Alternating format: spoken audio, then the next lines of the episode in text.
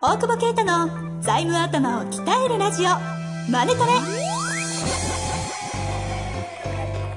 ビジネスにおいて欠かせない財務戦略ポッドキャスト財務頭を鍛えるラジオ。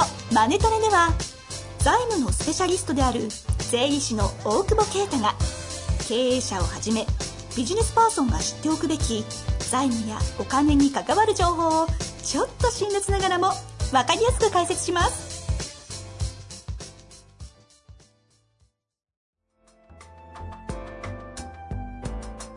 こんにちは、遠藤和樹です。大久保啓太の財務頭を鍛えるラジオ、タネトレ。大久保先生よろしくお願いいたします。お願いします。なんか声でかくないそうですかちょっと気合入っちゃいましたね。気合入ってる。早く終わってビール飲もうと。いやいや、あの、やめてください。この後、とんかつ食べに行こうって話を。はい。神保町に美味しい芋屋っていうとんかつ屋さんがありまして、へ行ったことないですかー。なるなるなる。800円で食べれるんですけど、うん。扉開けた瞬間にとんかつですか？何それはい、はいって言わなきゃいけないとんかつ。屋なんでしょ？あの、ヒレがあるんですけど、うん。でも、とんかつですか？でヒレ、ヒレ、ヒレって言うとちょっと機嫌悪そうなんでだよ。じゃあ用意すんなよ。すごいです。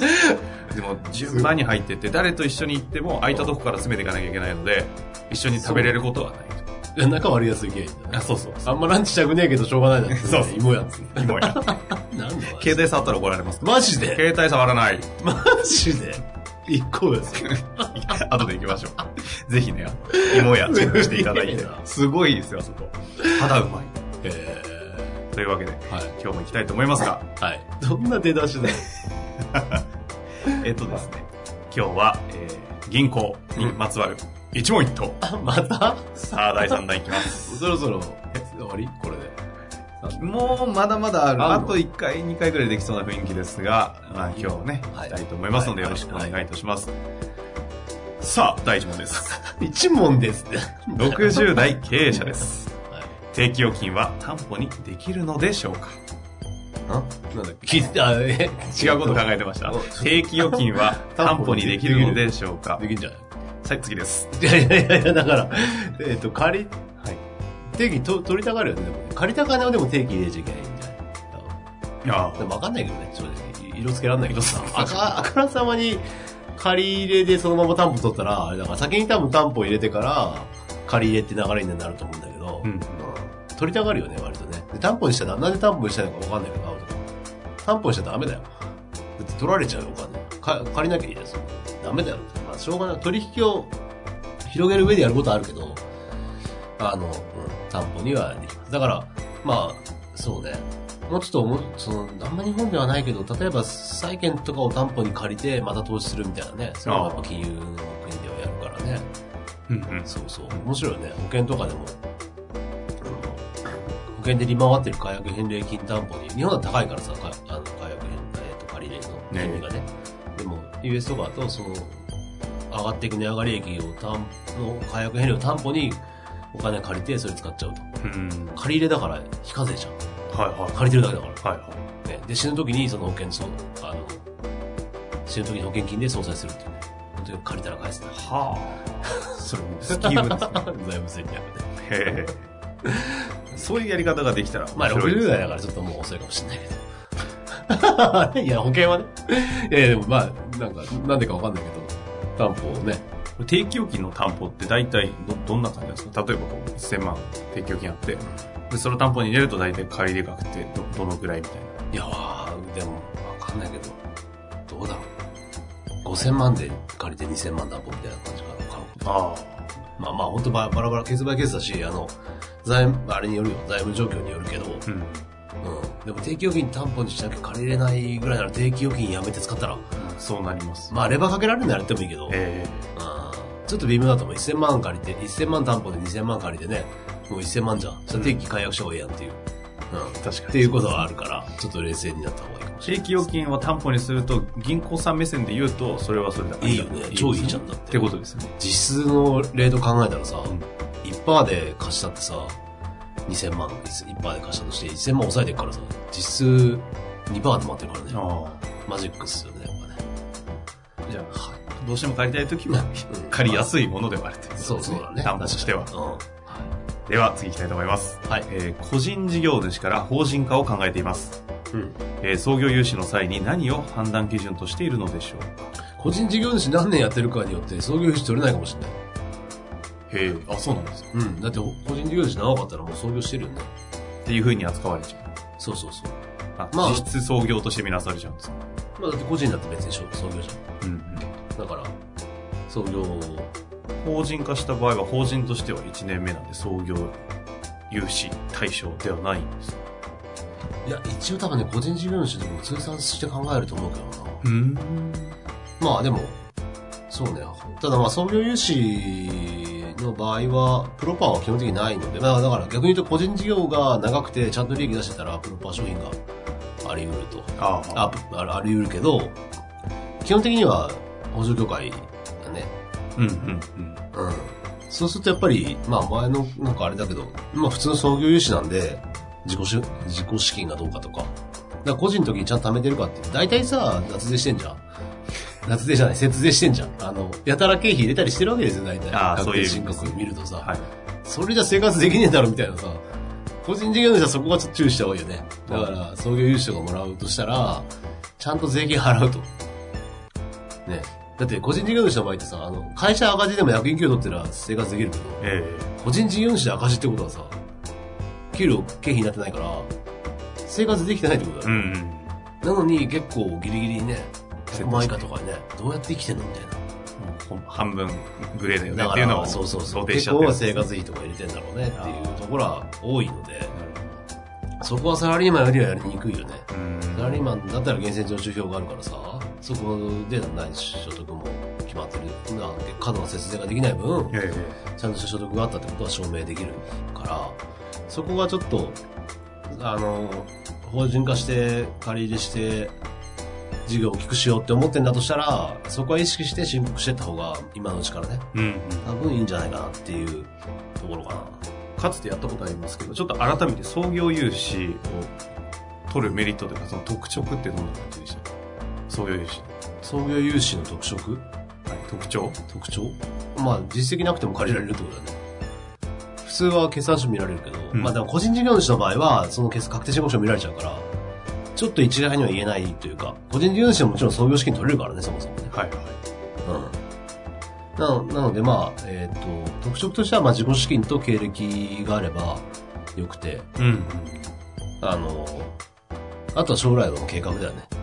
計画が作れてればええ、実績気にせず借りられるので、じゃあ逆に、こうんう、個人事業主や、要は、やってて法人化してること、あんまり意味ないわけですね。個人事業主やっちゃってるからもう見られちゃうので、そうだね。あんまりむしろサラリーマンからいきなり法人化とかしてとかも個人事業主やった方がそういう人まあ、やすい。現時点で創業融資借りてみたらって話がああると。、てか、そういうことですよね。そうそうそう。ん短いんだったら別に法人化してからじゃなくていいと思うんだよそこはそういうことか。うんただやっぱ個人の場合は、その、ちゃんとやってないからね、B、複式簿記でやってなかったりするので、BS とかがきっちりしてない可能性があるから、そこはちょっとちゃんと見て、整えてか整えてやればいいかなとなるほど。思いますね。はい。参考になりました。いや、でもそういうことか。面白いですね。はい。では行きたいと思います。東京の私立大学生です。ほう。ほう。学生が起業した場合の借り入れは可能なのでしょうか、えー親会社などの保証があってもき難しいですか？うん。なるほどね。考えてるんですかね？まあ学生は正直厳しいと思うよ。融資は。あそうですか銀行でしょ。あと未成年は無理だ。無理っていうか無理じゃん。だから、まあ、まあ親会社っていう書いてあるかわかんないけど、どっかの子会社だったらありかもしれないね。保全とか保証があればあるけど、学生であってもってことですかうん。あんまりすごい調達とかしにくいのがあれじゃないかな。だから誰かに出してもらうとかね、学生なんだからね。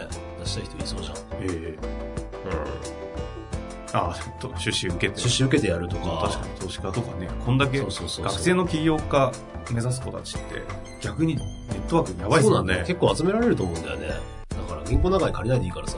あうん。それから連帯、あの、まあ借りられる、うん、そうね。そうね。ちょっとどうなんだろうね。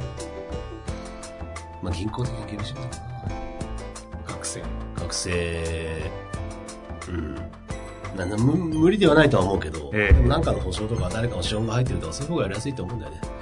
あとまあなるべく年帯保証に入らないような形でね、借りるとしたら、保証協会今多分取られちゃうと思うんで、うんあの、創業で取るにしても、政策金融高校の方で保証ないやつでやって、まあだダメでもね、その、身ぐるみ剥がされないような、うん。わかんないけど、ね、まあ、いいのかなとは思うけどね。そうですよね。まあ、あと起業家イベントとかなんかいっぱいあるじゃないですか。はいはい ICC とかですか？はいはい。ああいうところに学生の子たちボランティアとかで入り込んで、投資家の人たちにめちゃくちゃ仲良くなってね、確かそのに確かに。リソースも使わせてもらって投資受けてやってる子たちいっぱいいるんで、なんかそっちの方が。学生メリット聞かせられますよね。なうん。確かに。かなかおじさんたちそれできないですそうそうそう。やっぱ頭固い銀行おじさんだからね。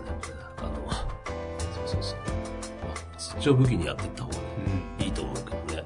学生というリソースをどう生かすかって感じですかね。ね全然銀行と関係ないけど。でも絶対武器っすよ、若さは。ですよ。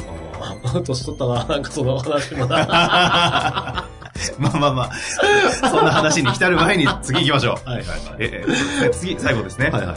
銀行は事業性評価が重要と言いますが、うん将来性、実現可能性についてどのように判断しているのでしょうか？うん。なるほどね。難しいこと聞くね。いやーでも基本的にはなんかやっぱ過去の動向とかさ、やっぱストーリーとして急にね、今まで大したこと全然うまくいってないのに急になんかうまくいきますよ言われても信用はされないわねっていう。で、基本やっぱ過去は大事だと思うんだよね。で、これから、あの、その事業性、まあ、AI とか入ってきて、だと思う。本当のこと言うと。わかんないけど。事業性評価。事業性評価だって人間が多分確率論とかになるじゃんそうですよね。そう。その辺は多分いろんな試みがされていって、しょあの、出ていくとは思うんだけど、現時点で言えばやっぱ、大事とは言いながらも今の財務と、ね、過去とのつながりと、で、だからこうだよねっていう、あんま変わんないよね。う事業性評価という名のもとに過去と現在を。そうそうそうそう。だから計画作るのは大事だよね。だから、計画、だからそれ過去とつながりがあって、ちゃんとストーリーとして成立してる事業計画を作って、事業性評価をしてもらうと。で、それが、その、銀行に叩かれても、大丈夫なようなロジックがちゃんと組まれてるかっていうことが、うんうん。まあ当たり前なんだけど、だから、よりその事業計画にその価値が出るようにななってきたというかな、なってるというか、はいはいうんだから計画ないとね、なかなか借りられなくなるんじゃないの？そのその先は。うんまあ銀行のね、担当者はまだざっくり作ってくれたりしてると思うんだ。内部で。なので、事業計画ですかね。作っていくの。当時、昔とかってその事業計画が、昔ほ、昔は今、今ほど、こう、なんかそんなもん、そんなもんってあの大事にされてなかったような感じはあるんででも相当作ってないよ。ここまで銀行とか聞いたけど。そうなんですな何割だか忘れたけど、ほとんど作ってないでしょ、中小企業。だから作れんだよ。いや、本当に。作ってないが普通ぐらい作ってないが普通だよね。ね、どうやって経営しようとしてんだろうっていうね。あ、そういう現状の中で。そうそうそう。ね。結局、行き当たりばったりあの経営が正直多いと思う。なので、まあ銀行から借りる借りれないじゃなくて、やっぱ、計画がね、うんうんでもないと。あ。まあその、過去、現在の踏 まえた計画を作るということが今のおける事業性評価としてそうね。そこからの未来をちゃんと書くと。ストーリーですね。ストーリー。で、それが本当に、外れ、新、だ新規事業とかが一番やりにくいよね。うん新規事業とかの場合の評価はかなり難しいと思うんで、だからクラウドファンディング使うとか、まあ、それが使えない場合はすごいロジックちゃんと積み上げるとか、えまあ銀行に対してちゃんとプレゼンするって感じだと思うし、まあ逆に言うとそこで試すというか、ちゃんと向こうが納得するような計画だったら可能性やっぱあるわけうん。で、そこで叩かれて、なんかダメだねってなっちゃうぐらいなんだらやんない方がいいかもしれないから、ねそれは。そういう意味では銀行をうまく使うっていうのは、それは中小企業の経営者で1社、2社見てる人よりは、件数見てるわけだから。そうですよね。まあうん。担当が優秀かどうかにもよるけど、いろんな見てる中でそれを硬いとか、あ、いけそうだとかっていう判断は、まあアドバイザーで使うっていうかね、まあもしかしたら税理士を使えるかもしれないし、うんうん。まあ顧問税理士に来ながら銀行に来ながら、みたいな感じで、組み、積み上げていくのがいいんじゃないかなっていう感じ、なるほど。ど。うん。なるほど。さすがの観点ですね。人のリソースをね、ただで、ただでね、ただで使うとただで使えるから、コンサル。本当ですよね。ただ、ポンコツかもしれないけど。まあそこは見極めを。まあ複数項でね、こいつ頭いいなってやつでね、囲っといて。このぐらいにしておきましょうかね。なんで、芋屋行きたいから。腹減った。とんかつ、よく思い出しました。とんかつで挟むのやめてください。まあというわけで過去、はいはいえーすでにもう銀行のお話3回にわたってやってまいりましたが、まだ、えー意外と実は残ってますが。もうやめた方がいいんじゃゃないあれだよ。というわけでこあの銀行の子が聞いてて、ちょっとヒヤヒヤしながら聞いてるって言ってたから。あ、本当で俺の銀行名言うなよって思いながら聞いてた あれ僕のことですよね、みたいな。そうそうそうそう。まあ、というわけで、あのはい3回まとめて聞いたりすると非常にこう一貫性あって、ワンストップでまた勉強になったりすると思 うので、いい感じで復習していただいて、はい使っていただけたらとはい思います。というわけで、本日もありがとうございました。ありがとうございます。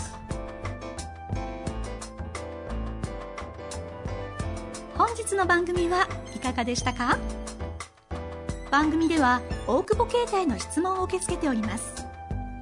ウェブ検索で「税理士カラーズと入力し検索結果に出てくるオフィシャルウェブサイトにアクセス。